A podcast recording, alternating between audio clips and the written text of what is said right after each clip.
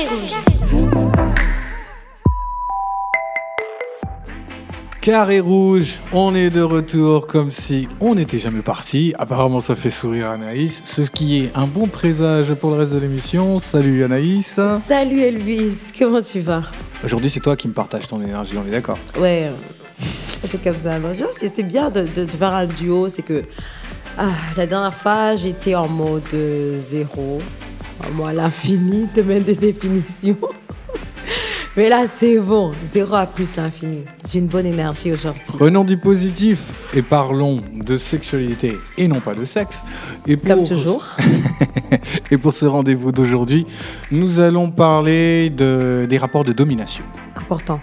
Ouais, maintenant tu me dis rapport de domination. Oui, hein, vas-y, dis-moi, dis-moi. S'il y a Vas-y, des dis-moi. gens qui Si je te peuvent se demande, poser des questions. ouais, vas-y, si je te demande, pour toi, les rapports de domination, tu me dirais? Si tu me demandes ce que c'est rapport de domination dans la sexualité, c'est euh, quand un des partenaires abuse euh, de, de son pouvoir, en fait. C'est plus dans ce sens-là. Ce pouvoir, euh, c'est une sorte d'emprise qu'il a sur toi, Ouais. lui, et voilà.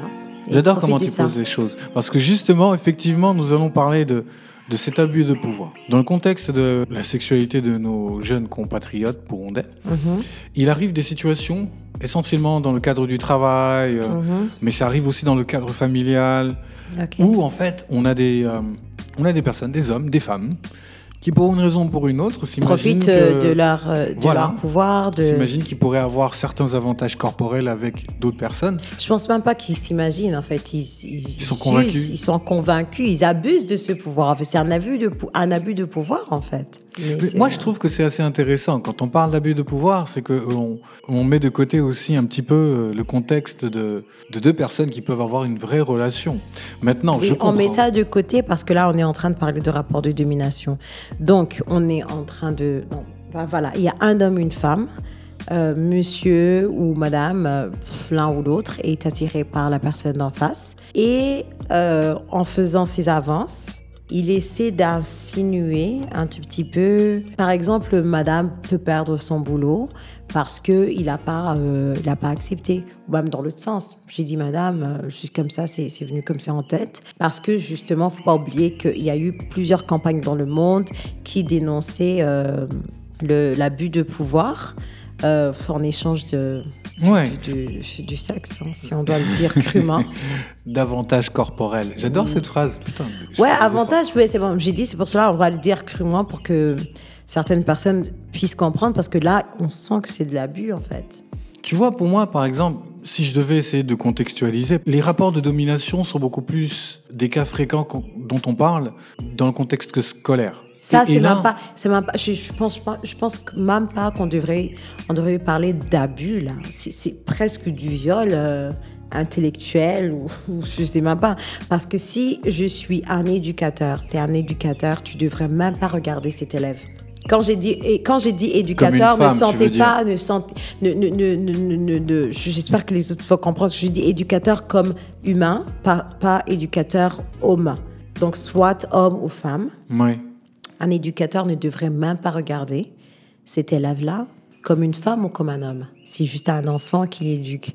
Alors, dès le moment où tu, tu essayes de ramener ce sujet-là sur la table, on appelle ça dans le langage courant quid delibera. un quid delibera, donc euh, euh, la, la petite fille ou le petit garçon a des points euh, vraiment... Ouais. un, un- un bulletin pas beau à voir et tu essaies de lui dire qu'il y a moyen de de, de, remonter sa note. remonter sa note en, par, euh, par des échanges, euh, Des avantages. des avantages. euh. Je, je vois combien ça te coûte de Ouais, ça me coûte. En fait, je suis en train même de chercher les mots. Et non, sérieusement, c'est- affreux. Quand, quand on, là, quand on est en train de parler du milieu scolaire, plus, c'est vrai que ça l'est aussi dans le monde du travail, dans autre chose. Mais là, on est, on est face à des mineurs. Je on est face à des enfants qui comprennent rien à rien, qui par moment n'ont pas encore découvert leur corps en fait. Ils La bonne nouvelle pas. dans tout ça, c'est que justement, euh, ça a été pénalisé. Donc euh, Oui, oui, maintenant, oui. aux yeux de la loi, euh, ça reste. C'est même pas qu'un abus. Enfin, effectivement, c'est un abus, c'est un viol, c'est ça se fait pas. Mhm. Et ce qui est bien, c'est que les, le droit burundais a décidé de légiférer là-dessus. Donc, on n'aura pas débat. Ceci dit, pour moi, quand je dis que je voudrais apporter une certaine nuance, c'est que par exemple dans le contexte du travail, où il y a plusieurs niveaux, c'est vrai que avoir une relation avec son boss, qui peut être un homme ou une femme, peut être perçu comme un rapport de domination. Dans le sens où tu travailles pour la personne et que donc, pour pouvoir sécuriser, euh, garantir euh, son siège, on puisse accorder des faveurs euh, d'ordre physique Oui. à son supérieur. Je trouve que effectivement c'est répréhensible, surtout que voilà, Oui, il y a, il y a ce, ce côté-là, euh, perdre le boulot, ou je sais pas Tout quoi. à fait, il y a vraiment cette il y a- crainte Il y a cette crainte, il y a, donc il y a une nouvelle donne qui, qui rentre dans l'histoire, je comprends parfaitement. Mais euh, dans un autre sens, je trouve aussi que ça prend un peu de. Ça perd un peu de son romantisme dans le sens où, effectivement, les hommes, les femmes, en fonction des endroits où ils peuvent se rencontrer, il peut y avoir des endroits où, euh, comme le travail, où effectivement, il peut y avoir une vraie histoire qui se développe. Maintenant, le problème, c'est que sur l'aspect hiérarchique, des fois. C'est compliqué. Je trouve que c'est un peu compliqué. Donc, des- ça touche même un petit peu à- à- au sujet de, de- de- du consentement dont on a, on a parlé Oui, récemment. oui, oui. Où une campagne, j'espère que les gens nous suivent sur, euh, sur toutes nos plateformes. Hein. Une campagne, hein. Voilà, belle campagne. sur les 16 jours d'ac- euh, sur les 16 jours d'activisme, j'en parle Oui. en français. Ce que je veux dire par là, c'est que effectivement, c'est pas, ça peut être complexe, mais aussi, il faut pas perdre de vue que ça Faut pas, même- faut pas, faut pas retirer tout le côté humain en fait de l'histoire. Voilà, donc Parce que c'est vrai, alors euh, je viens au boulot il peut- et je, je peux même faire un coup de foudre en fait. Tout ça fait. peut exister, mais je pense qu'on généralise ça plus dans le sens où, pour qu'il y ait une certaine protection, je sais pas, pour ce blocage-là, il faut qu'il soit là dès le départ. Et comme ça, au moins, s'il y a une relation qui naît euh, de cette rencontre, que ce soit vrai. Qu'on on ne donne pas euh, de l'espace à, à- à ces petits rapports de domination qui peuvent naître aussi facilement. Mais c'est intéressant maintenant qu'on parle de relations parce que avant de parler de relations elles-mêmes, il peut y avoir des gestes qui sont posés, on est d'accord. Maintenant, prenons un cas de figure.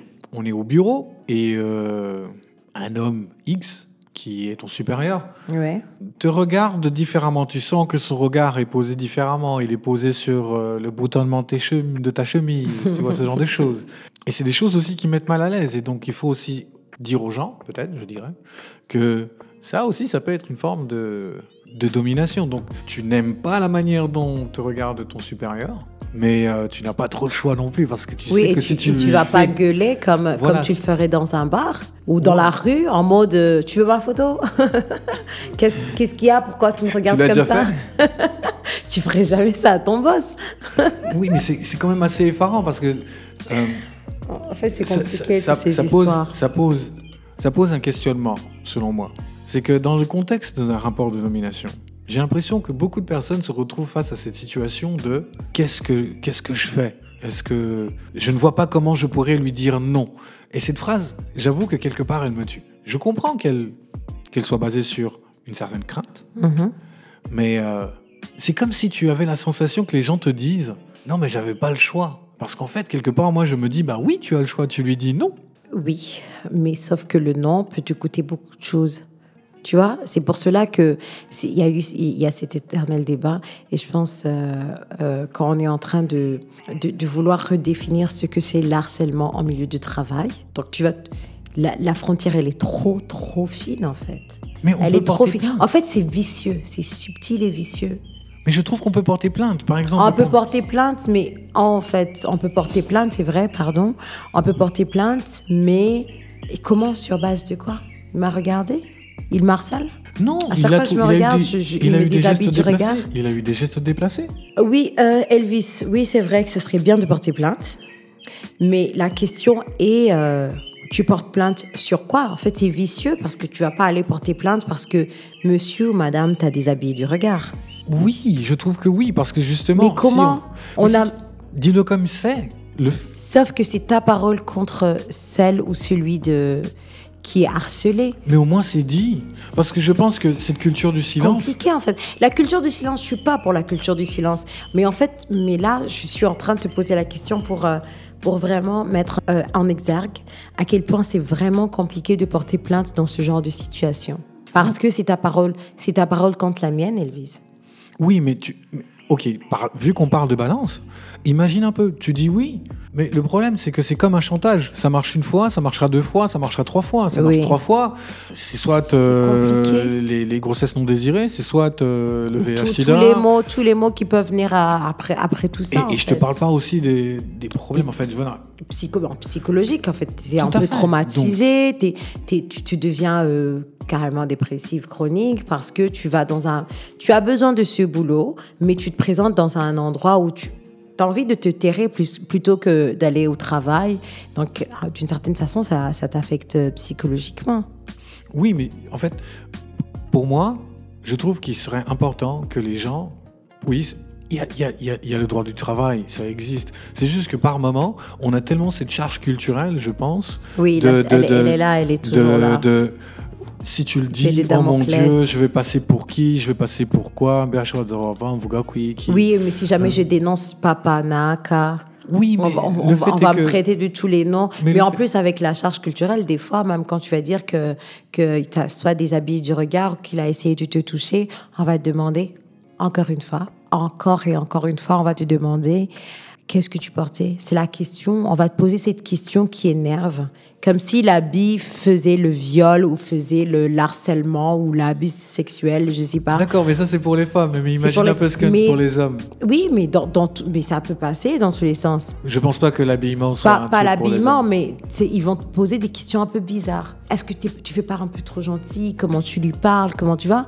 J'ai comme l'impression qu'à chaque fois, on met la pression sur la victime que plutôt sur le bourreau.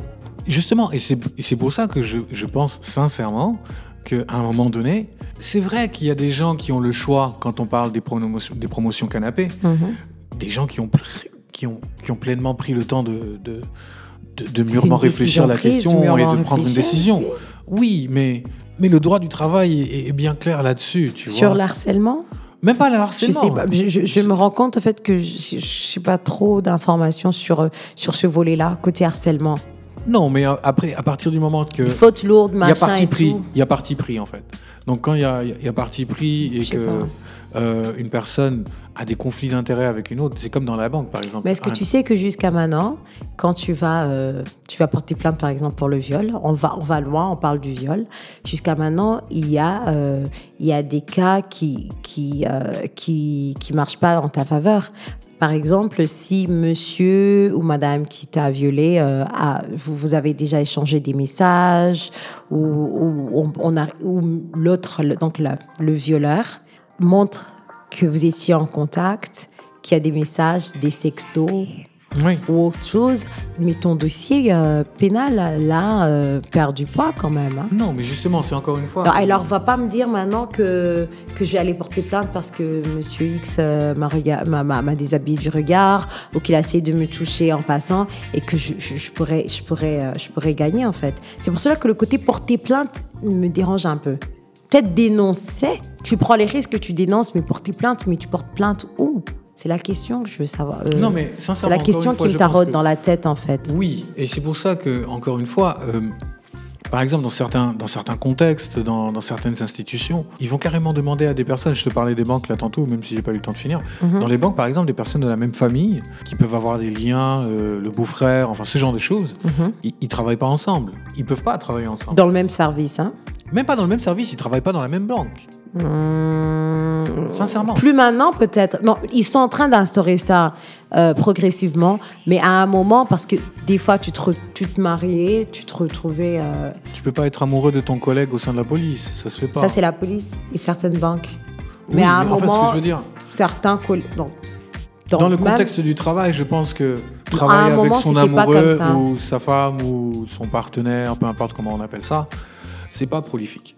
Oui, c'est pas prolifique. pour, pour des raisons assez, assez claires. Alors maintenant, imagine dans le contexte où il devrait avoir des faveurs sexuelles, euh, ça l'est encore moins. C'est juste que, pour moi, je trouve que la ligne est, est- est largement fine, comme tu le disais tantôt. Euh, Je te le fais pas dire. Trop ligne- fine. Elle est fine, mais euh, mais il y, a des- il y, a des- il y a des situations où c'est indiscutable. Mhm. Le cadre scolaire, Non, là, on, Y a pas de revient discussion. Il n'y a pas de discussion. Tu es un éducateur, tu as perdu la tête, en fait. Il n'y a pas de discussion. Euh, mais dans les cadres de, de situations, par exemple, des enfants qui vont vivre chez leurs Ah, tontons ça, et leurs oncles, ouais, tu vois, ça. ce genre de choses. Ça, il n'y a pas de discussion pour Il n'y moi. a pas de discussion, mais ça arrive souvent, Elvis. Et c'est trop triste. Et c'est là où, justement, encore une fois, pour moi, je trouve que la culture du silence doit arrêter. Il faut que les gens. Mais là, on aient- est en train de parler. euh, bon, alors c'est différent. Hein? La culture du silence, je suis pas pour la culture du silence. Et je pense que, pour commencer, puisqu'on vient de donner, tu viens de donner un exemple sur euh, le cas des, enfants qui sont abusés par euh, leurs euh, soi-disant oncles ou amis de la famille et tout, parce qu'ils sont dans, une certaine situation précaire. Par exemple, c'est un orphelin qui se retrouve dans une famille qui n'a nulle part euh, ailleurs où aller. On devrait commencer peut-être par là. Et là, la fille ou le garçon devrait dénoncer, mais ce qu'il faut, c'est nous tous, c'est un changement dans nos têtes, un changement de mentalité chez nous tous, pour que quand cette petite fille ou ce petit garçon vient te dire qu'il a été abusé ou qu'il a été harcelé d'une certaine façon, on, on- on comprenne Qu'on ne la blâme pas. qu'on ne la blâme pas, qu'on puisse donner euh, donc le, le- le bénéfice du doute en fait. Parce que j'ai comme l'impression qu'à chaque fois qu'il y a des victimes qui vont, qui vont dénoncer ce genre Ou de s'ouvrir sur ce qu'ils vivent. qui essaient, qui essaient de s'ouvrir, déjà qu'ils sont en train de mourir de l'intérieur, ils essayent de s'ouvrir. Comme il y a la culture du silence, tu vas dire, n'ose même pas dire un mot en fait, ne sors même pas un mot de ta bouche. On est juste en train pas. de protéger ceux qui ont Ne fait dis ces crimes. pas. Et si jamais on le coffre, on va manger quoi? Parce que des fois, c'est le monsieur qui travaille seul ou c'est la femme qui génère plus de, euh, de, de revenus. Tu vois En fait, je pense que c'est- trop long. On pourrait jamais finir ce débat. Mais il est grand il faut temps. en parler. On Il va en en parler, mais j'ai envie de dire, j'ai plus envie de dire, il faut qu'on donne l'espace aux victimes, en fait. Voilà, ça c'est bien. Je pense que là, je viens de trouver comment, comment le dire. Il faut qu'on donne vraiment l'espace aux victimes pour qu'ils puissent parler. Donc, un espace qui est euh, sécurisé, en fait, si je peux le dire. Mhm. Un espace de. Oui, je comprends. Mais De un confiance. espace- un espace de confiance, oui, je comprends. Mais un espace, mais vraiment, c'est comme si, pour que la victime se sente pas en danger ou inquiète quand il faut déjà dénoncer. Parce que dès le moment, non, alors, il y a le, le violeur qui a euh, déjà menacé. Et du coup, elle n'a nulle part à aller. Cette, cette petite fille ou ce petit garçon n'a nulle part où aller. Et dès le moment où il va parler euh, à son oncle ou sa tante, ils vont, ils vont essayer de le faire taire à jamais. Mais je ne sais pas par d'autres menaces. Donc, euh, il faut vraiment créer des espaces. Et Des espaces d'écoute. des espaces d'écoute. Non, il faut que nous soyons d'abord de vrais espaces d'écoute safe pour les victimes. On commence par nous, le changement, que le changement commence par nous. D'accord. Que nous, en tant que parents, par exemple, on soit vigilants Oui, bien sûr. Mais vigilant par rapport à quoi? Par rapport à tout ce qui peut, tout ce qui peut se passer, en fait. Donc, faut pas, faut pas, faut pas qu'on se dise, euh, oui, c'est un oncle, c'est mon frère, euh, il pourrait jamais faire ça, tu vois? Oui, bien sûr. C'est mon cousin, il pourrait jamais faire ça. Oui, je, je suis tout à fait d'accord avec toi. Mais encore une fois, pour moi, c'est C'est comme si. compliqué, en fait. Moi, Cette histoire avec, avec les fait, si on cultures devait avoir- conservatrices. Si on devait avoir un fin mot pour cette discussion qui pourrait durer encore plus longtemps, Des jours, Euh, des heures. je pense que effectivement, ce qui est important dans tout ce qui est rapport de domination, à partir du moment où il y a domination, c'est pas sain, c'est toxique. À partir du moment où c'est toxique, il faut savoir en parler. Pour moi, je, je- pense que on a beaucoup. Les gens ont peur de certaines. Cette peur de perdre son travail, cette peur d'être la honte de la famille parce qu'on a osé dire certaines choses, n'a rien à voir par rapport aux conséquences de ce que peut être ta vie par après. Oui, en fait, il faut juste démanteler tout ce système-là qui s'est construit en douce. Moi, j'ai Hein presque envie de dire on, aux gens. on dirait que c'est comme une institution en fait qui est là. On respecte cette institution, mais cette institution-là, elle n'a pas de nom. Hein. C'est comme un, non, je- c'est comme tout un système en fait qui a été créé pour favoriser les violeurs à circuler dans cette société tranquillement. Ils se cachent derrière des Je postes. te sens énervé. Oui, je te jure, ils se cachent derrière des postes, ils se cachent derrière des noms euh, de tonton, tantine, de genre, tu vois, c'est- on dirait des- comme si c'était des monstres en fait qui circulaient vraiment ici, mais euh, tu vois, mais qui sont bien déguisés, tu vois, je dis des diables, mais fait. déguisés en anges. tout le système les favorise sans s'en rendre compte, en fait. C'est pour ça que pour moi, encore une fois, je faut pense qu'il faut mettre sur la balance. Oui. J'ai presque envie de dire, perdre ton travail comparé à avoir des problèmes de santé. Les gens, ils, ils ont tendance à oublier. Sauf que les problèmes de santé ne viennent pas tous les jours, en fait. Ou tu te rends pas compte. Tu te rends pas compte. Sauf que. Excuse-moi, Elvis. Euh, en fait, je suis en train de rigoler parce que je viens de t'interrompre. Mais euh, les gens ne comprennent pas que ça, euh, ça a des retombées sur ta santé. C'est pas nécessairement les, les maladies sexuellement transmissibles, bon, mais en fait la santé mentale ici. On donne pas cet espace-là. Mais ça fait partie ici. de la sexualité d'une personne. Oui, la santé mentale. La santé mentale, comment toi tu te sens tu, tu vas être abusé pendant des années, tu penses que ça va passer Tu vas te donner à, à un homme ou à une femme euh, alors que tu n'en as pas envie pour garder un boulot. Est-ce que tu penses que tu ne seras pas affecté à- euh, à toute la vie? Oui, j'imagine que forcément, ça va changer ta façon Oui, de voir en les fait, c'est pour cela que les gens banalisent. Puisqu'il y a peut-être une Anaïs qui a pu le faire, qui, qui a montré qu'elle était forte, qui, qui a été abusée pendant des, des- des- On peut penser qu'elle est forte, mais elle est en train de mourir de l'intérieur. Elle a accepté euh, euh, tout- tout- une les choses. avantages et mille et une choses que le patron demandait pour garder son boulot. Et tu te dis, moi aussi, je peux le faire. Ouais. Mais tu sais pas euh, le, le prix qu'elle paye à la fin, en fait. Eh ben, chers auditeurs, c'est long, c'est lourd. Euh, Partagez-nous ce que vous pensez. Euh, les rapports de domination, pour vous, comment est-ce que vous les voyez? Est-ce qu'il faut en parler? Évidemment qu'il faut en parler, mais euh, dans quelle mesure Euh, Comment essayer de concilier avec euh, notre culture burundaise Euh, Sinon, entre-temps, moi et Anaïs, euh, nous vous disons à bientôt. À bientôt. Merci de nous avoir écoutés. Et, Oui, hein, on est là, hein, c'est ce jour d'activisme. Nous, on est dans les 20, 40. Non, on reste là, on reste dans l'activisme. Non, on, on dit non au rapport de Je domination. t'ai perdu. Sinon, Carré Rouge vous dit au revoir et à bientôt. Ok, à bientôt.